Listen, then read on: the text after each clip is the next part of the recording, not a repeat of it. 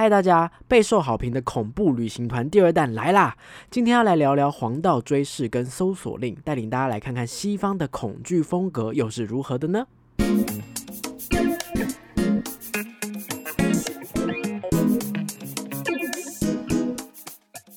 嗨，各位大家好，欢迎回到逃脱记录点，我是主持人阿纪。这个节目将一一介绍全台湾的密室逃脱主题，并且有身经百场以上的密室老手们分享他们的逃脱心得，还有最主观的密室排行榜跟密室新闻时事。所以新手老手一起来进入密室的逃脱大坑吧！哇，一晃眼就九月了，因为疫情的关系呢，总觉得这个暑假好像被偷走了一样。因为通常暑假不是工作室都会推出很多的新作品嘛，就是会有个百家争鸣的感觉。再来说，就是会有数也数不完的主题，大家就到处去玩。但是今年就，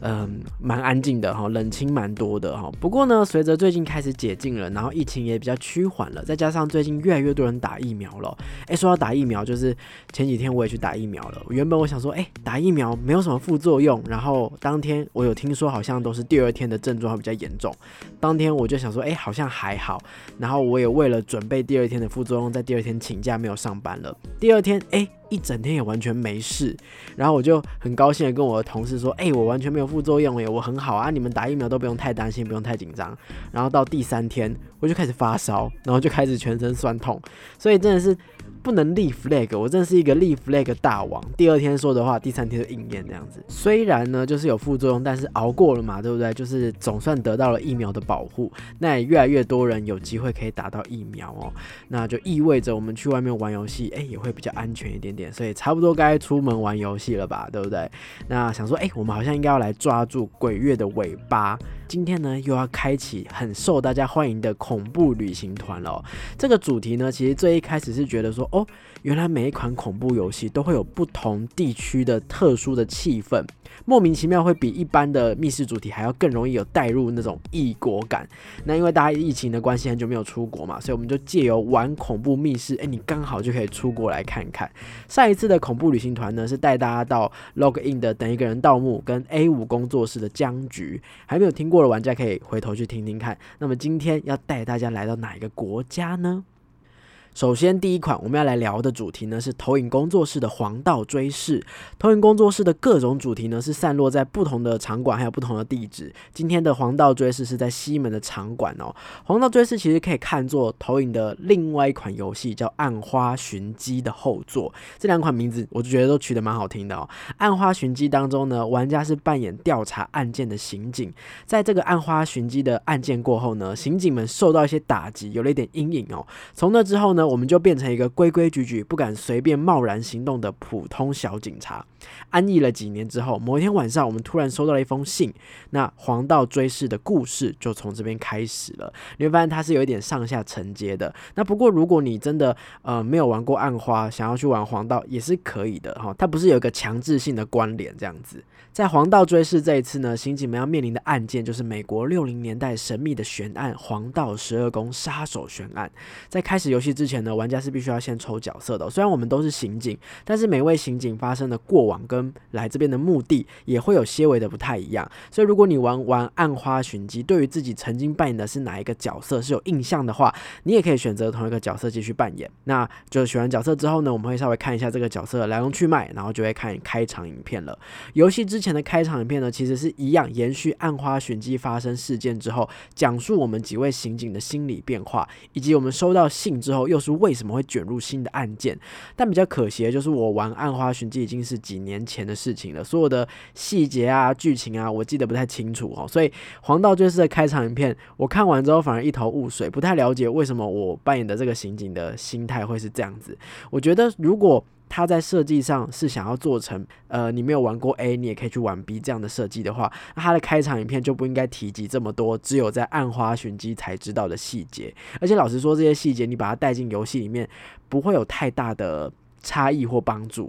对，所以那个影片看完之后，我反而就觉得，哎，到底发生了什么事，有点一头雾水。然后我就我就开始游戏了。那一进入黄道追视的场景呢，首先会有个很强烈的感受，就是哦哟，这款主题的布景跟风格定义的蛮明确的，就他知道他想要做的是一个怀旧风的美国街头。如果有看美剧的人，应该会蛮兴奋的，就很像你进到美剧里面，你会常常会看到那种大街上啊，那种旁边暗巷，然后无人察觉啊，有有一些阴暗的罪恶在里面，就是繁衍的那种感觉哈。然后你你也会觉得说，哦，好像这个故事背景是有个杀人凶手，那你就会忍不住。想要加快手边的动作，想要赶快逃离这个阴暗的街道，那你会时不时的一边做事一边回头张望，会很怕在街道的转角可能会发生一些什么事情等等的。那只不过随着故事的推进，我们碰到的谜题越来越多，体验感就开始下降了。我觉得这个游戏蛮大一部分的败笔。是在谜题的部分哦。我首先我必须说，就是那一次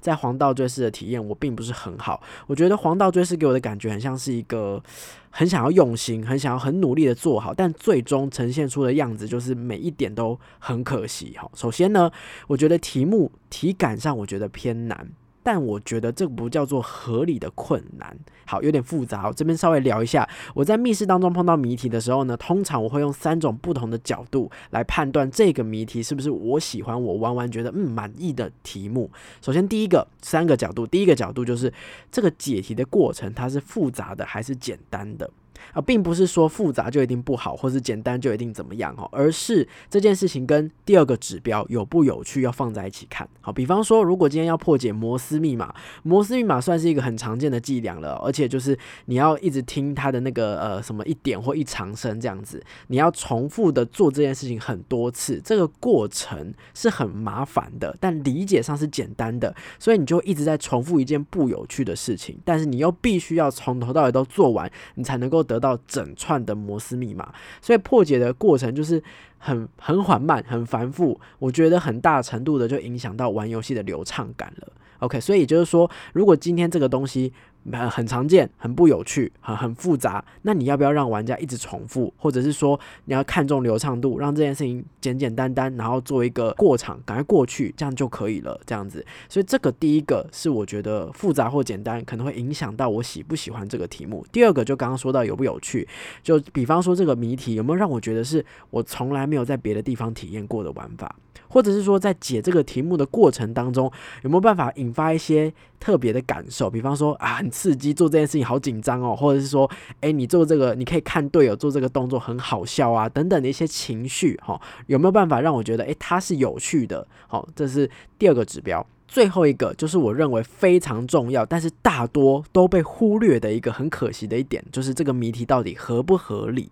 好，什么叫合不合理呢？比方说，我获得的线索，这个线索跟题目有没有明确的指向性？我必须得知道说这个线索是要用在哪个题目上，或者是说我获得的这个纸条，它上面讲的故事是在想讲谁呀？讲哪一件事情啊？这个线索必须要对现在的我，无论是在剧情或是解题上有所帮助，那它才会是一个有用的线。索好，或者是说呢，呃，这个题目的解法与现在的剧情进度上有没有互相契合？好，假设比方说，这个故事明明就是有个杀人狂要追杀我们，结果我们解题目的时候要敲锣打鼓，乒乒乓乓，乒乒乓乓，哎，结果解完之后没有被发现，我们还成功躲过杀人狂了，哎，这就属于。没办法契合一个很奇怪的，会让人家会觉得说，哈傻眼，我这样子居然没被杀人魔发现，在这个时刻就出戏了，就很可惜这样子。好，你明明是为了解题目，可是却让玩家抽离了整个玩游戏的体验感，我觉得就很可惜。好，那再来还有个合不合理的指向性，比方说，呃，我获得的这个线索，它到底能不能够足以让我联想到正确的解法？好，通常遇到谜题卡关，好像大多数的玩家应该都会有两个感受。我相信大家就是在听节目的人，一定也会有这两个感受。第一个就是我想破头，我怎么想我都我都我都想不出来。然后最后我按了提示，或是我听了讲解，听完之后会觉得说啊，对啦，是我自己没想到哦，原来是这样子哦，原来藏在这里哦。这样你会觉得哦，我应该要会的，可是我没有想到。另外一个完全相反的，就是一样哦，吼，你也是一样在里面想破头，想不出来。听了提示之后，你的第一个想法是屁啦，我怎么可能想得出来啊？光靠这样，你这个线索这样讲，我一辈子都不可能想得出来，甚至会有一种被线索给误导，或者是说完全觉得。他没有逻辑，这种感觉。对，这两种反应上的差异，其实就是在考验出题者有没有办法站在第三方的角度，你要假装一个自己没玩过，完全是一张白纸来给予提示，然后或者是说你真的要请一个什么都不知道的人来测验，并且很忠实的去听他的心声，最后来设计这个游戏跟这个提示这样子。对，那。这一切的呈现才会去反映说这个谜题到底是合理的还是不合理的。对，那呃很可惜，我觉得黄道追是在谜题的方面，在我刚刚提到的这三个角度上，我觉得并没有表现的很好。阅读完线索之后呢，往往我都没办法理解这个线索代表的意义是什么。那最终解开之后，我又发现说，哎。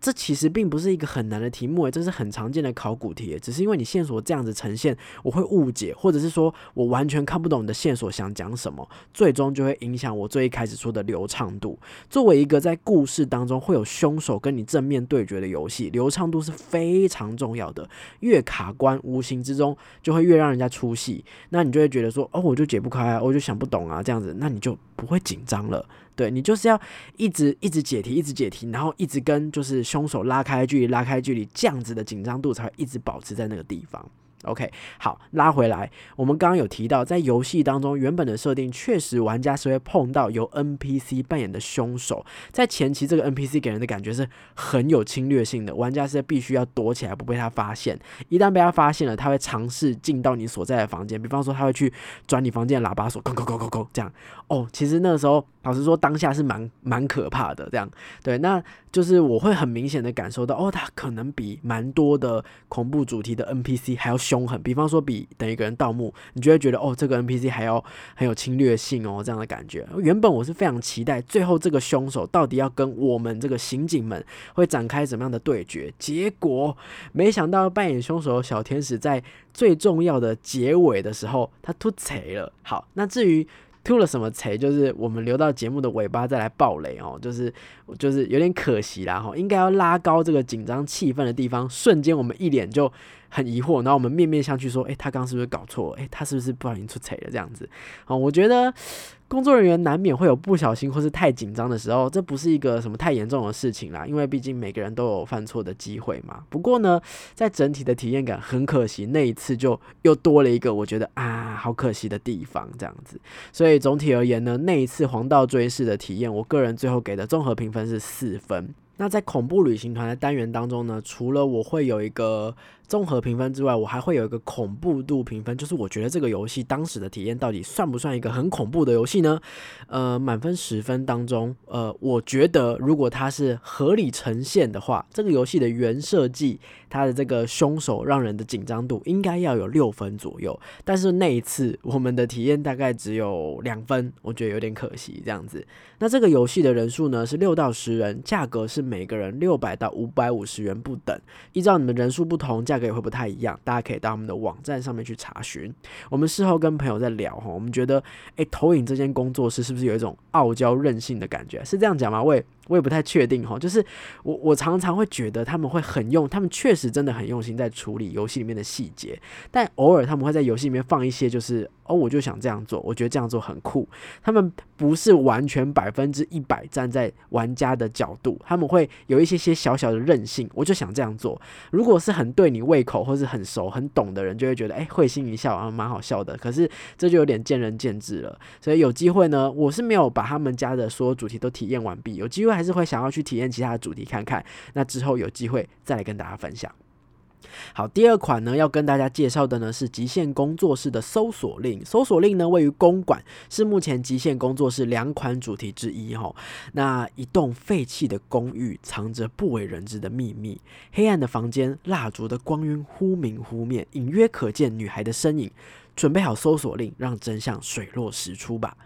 这个是他们官网上面的故事大纲哦。自从我做逃脱记录点之后，我才开始会比较认真阅读工作室他们的故事大纲。我觉得写得好的故事大纲，事后来看就会发现，其实每一个游戏里面的比较特殊的地方、比较有基点的地方，他们都有好好的隐藏进故事大纲里面。比方说，他刚好提到黑暗的房间、蜡烛的光晕忽明忽灭这款搜索令。几乎是一个全暗的主题，玩家必须在这栋闹鬼的公寓里面，只凭着蜡烛微弱的光芒来调查失踪小女孩的线索。我们要找到，我们要找到为什么这个小女孩会失踪，找出背后隐藏的真相。我在游戏之前啊，其实以为这个故事比较像是悬疑片、推理追凶，就是侦探剧或者是警察剧这种感觉。殊不知，它是一个扎扎实实的灵异游戏，它是美国灵异恐怖游戏。在游戏里面呢，设计了好几个机关来呈现灵异事事件。必须说，这些机关并不是非常炫、非常高科技、从来没看过的那种方式，都是其他密室常见的形式。但是我觉得厉害就是厉害在他们使用的时机点非常的刚好，而且呢，他们是非常符合那个场景、那个气氛的。每一次触发都可以很有效的把玩家的恐惧感拉高、拉高、再次拉高。我觉得有的人可能会很在意，就是诶，那你这样吓人的方式是不是 jump scare？我后来很认真的想了一下。其实这个主题里面吓人的方式真的就是 jump scare，但是我完全不反感，不知道为什么诶，我完全不觉得他很刻意，或者他是故意要弄我的。我就跟老皮，我就跟其他朋友，就是有玩过这个主题也，稍微讨论一下，我们归类出一个结论。你会不喜欢 jump scare，通常是因为他吓你的方式跟目前的故事走向，或是目前这个地方的氛围完全无关。他单纯就是用一个恐怖的图片，或是很突然、很大声的声音，哇，这样吓你。好，比方说有一些整人影片，他可能前面就是放那个小兔子啊、小狗狗很可爱吃东西的画面，然后突然变成一只鬼，哇，这样吓你，然后你就会突然被吓一跳。这个时候你就会不爽。因为你就会觉得说，你就是故意闹我的，你并不是在营造一个氛围，让我沉浸到这个场景，到这个到这个故事气氛当中。对我来说，鬼片就是要铺陈嘛。你告诉我这边很灵异，那你就要用灵异的方式。你突然用个很大喇叭的声音来吓我，是什么意思？所以搜索令呢，其实有抓到这个概念，它并不是用这样的方式吓你。在游戏当中，你是被迫在黑暗的房间里面搜索的。里面呢，首先有一个很棒的地方，就是它的呃音乐跟它的音效。其实是已经把这个环境氛围怪怪的感觉已经开始垫出来，让你早早就有心理准备，就是哦，在这里他就是闹鬼，然后他随时有可能会发生不对劲的感觉，你就会绷紧神经。所以当事情发生的时候，虽然你还是怕，但是你会很奇妙，你会有一种一气呵成的爽快感，就是那种啊，果然我就知道你要吓我，好可怕，吓死我了啦！我就知道，我就知道。的这种感觉，你还是吓到，你还是怕到了，可是你不会觉得他是来闹你的。而且啊，里面的谜题大多都是互动性很高的谜题，我觉得就是完全展现了这个创作者就是一个很调皮的人哈。比方说，他会故意设计一些题目，逼你要四处走来走去，你不能只归在一个安全的地方，或者你去别的地方拿回来解题目是不行的。你就是要在这个地方一直逛来逛去，如此一来，你就会更有机会去触发一些灵异事件。你就哎摸一下这个东西，这个东西突然怎么样，就哎又被吓走这样子，逃之夭夭。他就是故意要你去那边。对，那比方说呢，就是呃，已经在一个很恐怖的地方、很恐怖的情况下，但是你解的题目，他可能会要求你做出一些呃很好笑、很荒谬的姿势，我就觉得就是就是很恶趣味，我会隐隐约约感觉到，哦，这个谜题设计师有点想要闹我，但是就是就是好像好像也有点缓解的感觉，我不知道怎么讲，有点五味杂陈。我当时的印象就是，虽然我吓得半死，但是很好笑，一直有这样的感觉，所以应该也有不少组在闯关成功之后。会遇到兴致勃勃的代场人员啊，或是老板啊，他们会拿监视器回放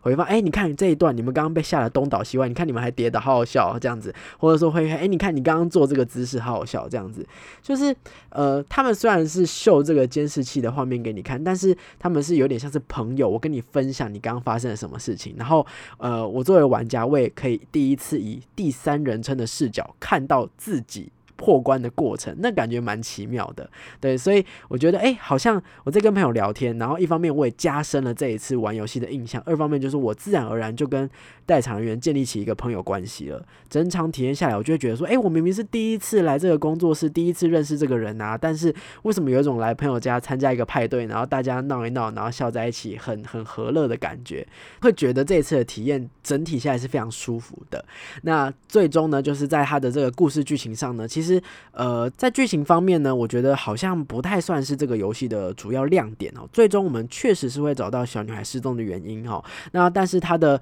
结尾不是非常的特殊跟精彩，有点就是意料之中，或者是说哦好像好像就是平平淡淡的结束了。好，那故事上是有翻转，就是带出一个真正隐藏的真相。不过与前面相比，已经叠了很高很高的惊悚感，后面有一种突然回到一般密室逃脱的感觉，小小可惜。好，但是整体体验上仍然是一个非常值得一玩的游戏。搜索令呢，我的个人综合评分满分十分，我会给到八分，因为这款主题对我来说就是证明了说，并不是你一定要就是去。标新立异，并不是不能运用常见的素材。其实，无论是你是任何的创作者，你是音乐创作者，你是剧本创作者，或者是像这样的游戏创作者，老的套路绝对不是不能用的。但是，如何用的合理、用的顺畅，在恰当的时机点用是非常重要的。这一款就是虽然没有超酷炫的噱头，但是稳扎稳打。OK，我觉得就是呃，真的很用心，然后有细细的安排好每个桥段该发生什么事情，让它好好的发生完，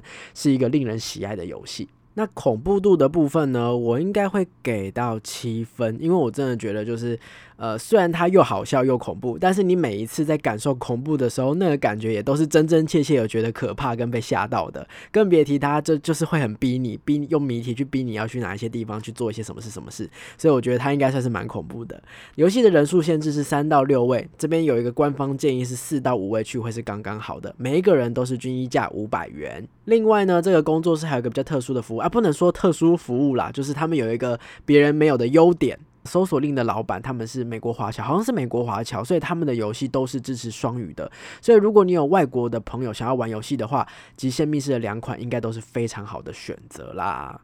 好。以上呢就是今天的逃脱记录点啦。总觉得中间隔了三个多月没有玩密室，聊起密室的心得跟感受有点生疏啊，就是 没有手感的感觉哦。所以呢，九月初我决定要揪团去台中玩游戏，这边也要跟大家募集一下，因为我我对台中的就是密室逃脱主题相对来说就比较不熟悉。有没有谁知道？哎，有必玩不可的台中密室主题呢？就请大家在下方留言告诉我哦，我可以去安排一下行程。那之后我。会把这些就是游戏心得做成节目跟大家分享啦。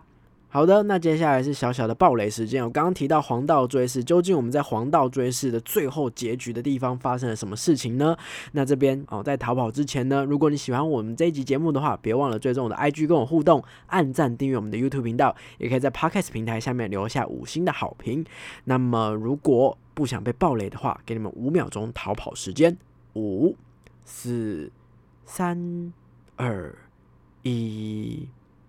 好，我这边在开始聊黄道追事的小天使突锤事件之前，我要重申一次，就是我觉得任何一个工作人员，他或或者是呃舞台剧演员也好，任何的事情哦，你在去上场的时候，你难免会紧张，不小心犯错，这真的不是什么太严重、太大不了的事情，这样子，那只是它确实也影响了我们当时的体验的。感受了，所以这边还是把这次的心得，然后完完整整的讲一下，然后让大家感受一下。如果你有玩黄道爵士，就知道，哎，这是一个多么可惜的事情哦。好，在最后，我记得大家会呃发现，哎，就是我们有个通道可以爬爬爬爬爬过去之后，才发现，哎，原来我们中了凶手的圈套，我们还是被关在一个地方了。他故意呢放下栅栏，让我们完全被关在那个里面。照理来说，他应该要拿着油桶，然后在现场撒撒撒撒油，然后呢，把一个钥匙大拉拉的晃晃一晃，然后有点挑衅我们说：“哈，你们拿不到，挂在门边。”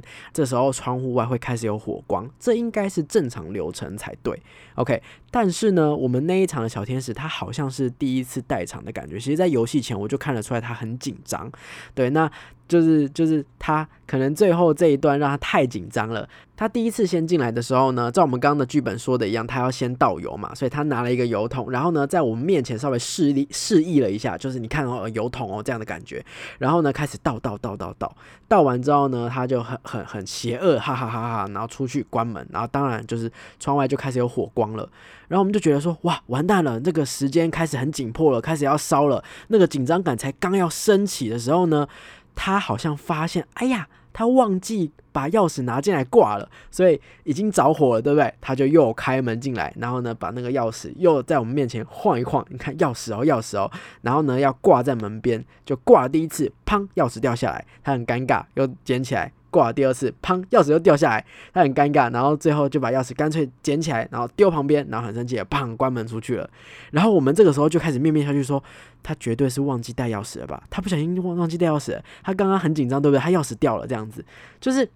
就是很很可惜啦，对啊，但是就倒不如他不要第二次进来，倒不如就是他直接从门缝啊或者什么地方啊，再把钥匙偷偷塞进来就算了，这样子，我觉得这也是一个经验值啦。如果你呃有代场的经验了之后，你就会越来越知道该怎么熟练处理这件事情，不会在不会在玩家面前出包，不会或者是说出包的时候不会被玩家给发现。对，下一次有机会的话，也来邀请就是小天使们讲述他们出包的时候，哦，有一有一些出糗的时刻，明明已经出包了，但是该如何把现场的这个情景给救回来？哈，这种危机处理时刻这样子。不过我觉得啊，就是《黄道追思》这款主题啊，如果真的想要改良，然后让他的游戏体验。就至少对我来说，在游戏体验如果要变好的话，谜题应该是真的要好好审视，或者是说真的要找一些完全白纸的人来测验过，然后呢，看看他们到底能够理解多少，去改良他们给提示的方式，我想会是对游戏最有帮助的一点。这样子，好的。希望今天的节目可以给大家一些参考啦，大家也可以同时回去听一下上一次的恐怖旅行团，应该是第四集，